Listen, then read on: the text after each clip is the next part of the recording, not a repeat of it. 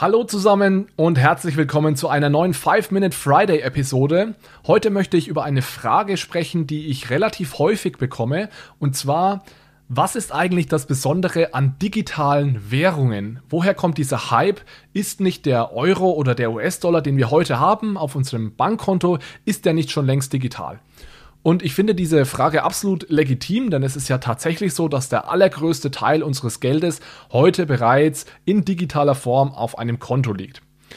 Ich glaube trotzdem, es gibt zwei Eigenschaften, die digitales Geld mit sich bringt und die dieses digitale Geld der Zukunft, sage ich jetzt mal, von dem heutigen Geld auf dem Bankkonto unterscheidet. Und ich muss gleich vorweg sagen, aus technischer Sicht werde ich heute sehr, sehr stark vereinfachen, aber seht es mir nach, wenn ihr jetzt einen IT-Background habt, dass es mir hauptsächlich um diese Intuition geht, was eben diese digitalen Währungen ausmacht. Die zwei Eigenschaften, die ich da sehe, ist erstens, dass es sich bei dem digitalen Geld nicht um Digitalized Money handelt, sondern um Digitized Money. Und diesen Unterschied erkläre ich gleich. Das ist Punkt 1. Und Punkt 2 ist, dass dieses äh, digitale Geld auf einer verteilten Datenbank liegt. Also digitized und verteilte Datenbank, das sind die zwei Eigenschaften, die für mich digitales Geld definieren. Okay, was meine ich damit? Gehen wir erstmal auf diesen Unterschied digitalized versus digitized. Das sind zwei Begriffe, für die es im Deutschen nur ein Äquivalent gibt, nämlich Digitalisierung. Im Englischen gibt es dafür zwei Begriffe. Digitalization bedeutet, dass man digitale Technologien einsetzt, um ein Geschäftsmodell oder eben einen Prozess zu verändern, ja, zu digitalisieren. Und hier kann man das Beispiel nennen, dass eben Zahlungen, dieser Prozess einer Zahlung wurde im letzten Jahrhundert digitalisiert. Das heißt, wir haben die Zahlungen nicht mehr in physische Kassenbücher geschrieben mit Stift und Papier, sondern diese Zahlungen werden jetzt automatisiert und digitalisiert über Computer abgerechnet. Was wir nicht gemacht haben, ist, wir haben nicht das Geld selbst digitalisiert, sondern nur die Zahlung. Und hier ist, hier ist jetzt eben der Unterschied. Digitization meint nämlich den Prozess der Umwandlung von Informationen von einem physischen oder von ein, ein, einem physischen in ein digitales Format. Das heißt, auf das Geld übertragen, wir wandeln den physischen Euro um in Bits und Bytes. Das heißt, wir repräsentieren den Euro selbst als eine Art digitales Gut im digitalen Raum. Und dieses digitale Gut nennen wir eben Token. Und das ist auch der Grund, warum ich vorher gesagt habe, es ist stark vereinfacht, denn natürlich ist es nicht so, dass wir tatsächlich eine Art digitales Gut haben und dass ein Token irgendwie ein, ein, ein Ding ist, der hier im digitalen Raum hin und her schwirrt und den wir jetzt durch eine, durch eine ähm, Internetleitung äh, schicken.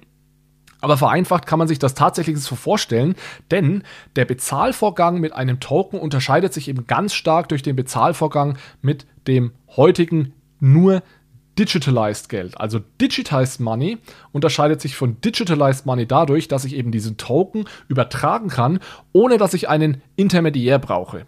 Schauen wir uns vielleicht mal ganz kurz an, wie eine Zahlung heute funktioniert mit dem Digitalized Money. Da ist es so, dass wenn ich eine Zahlung tätige von Bank A nach Bank B, dann muss ich mich erst gegenüber meiner Bank A ausweisen.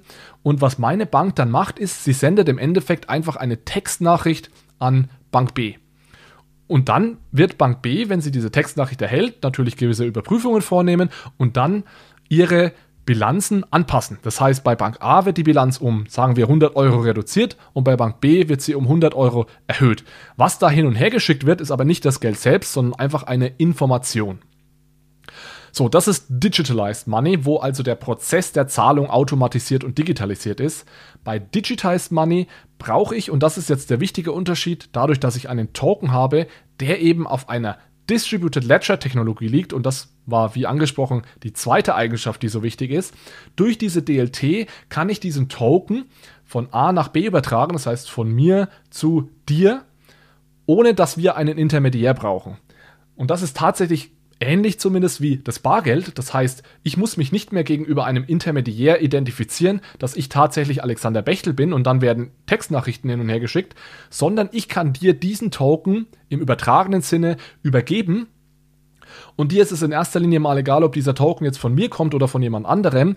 Das Einzige, was du tun musst oder was ich dir beweisen muss, ist, dass ich in der Lage bin, diesen Token tatsächlich zu bewegen und dass es ein echter, ungefälschter Token ist, den ich dir da gebe, der nicht irgendwo schon mal ausgegeben wurde. Ja, also das ist dieses UTXO-Modell, dieses Unspent Transaction Modell von, von Bitcoin.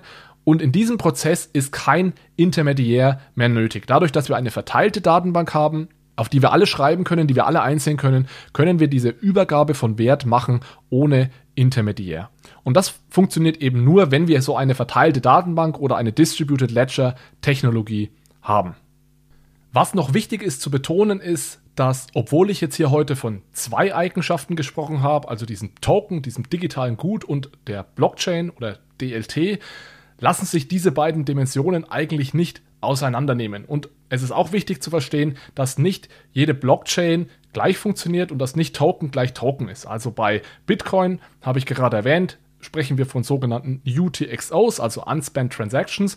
Und das ist etwas anderes als bei Ethereum beispielsweise, wo man von Token im Zusammenhang mit den sogenannten beispielsweise ERC20 Tokens spricht. Also das sind im Endeffekt Smart Contracts. Und Ether selbst, ähm, also die, die Native Currency auf Ethereum, die folgt auch keinem äh, UTXO-Modell wie bei Bitcoin, sondern das sind eigentlich ganz klassische Accounts.